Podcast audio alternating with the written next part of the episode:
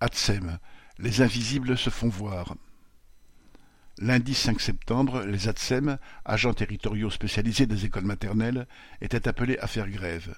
Elles, car il s'agit de femmes à 99% selon la CGT, sont 57 000. Elles participent à l'intégration des jeunes enfants dans les écoles, un rôle indispensable mais épuisant et mal payé. Les ATSEM travaillent plus de 40 heures par semaine.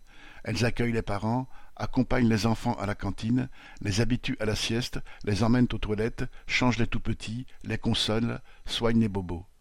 Aux tâches de nettoyage quotidien s'ajoutent les grands nettoyages de fin d'année.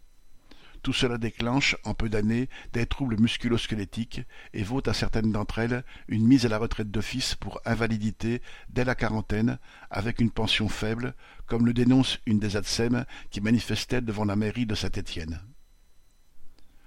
Officiellement intégrée à la communauté éducative, puisqu'elle prépare les ateliers pédagogiques et les sorties avec les enseignants, les ADSEM n'ont ni le temps de se concerter avec eux, ni la paye. Comme beaucoup d'agents rétribués au bas de l'échelle de la fonction publique, elles n'atteignent que 1700 à 1800 euros mensuels après 30 ans de carrière.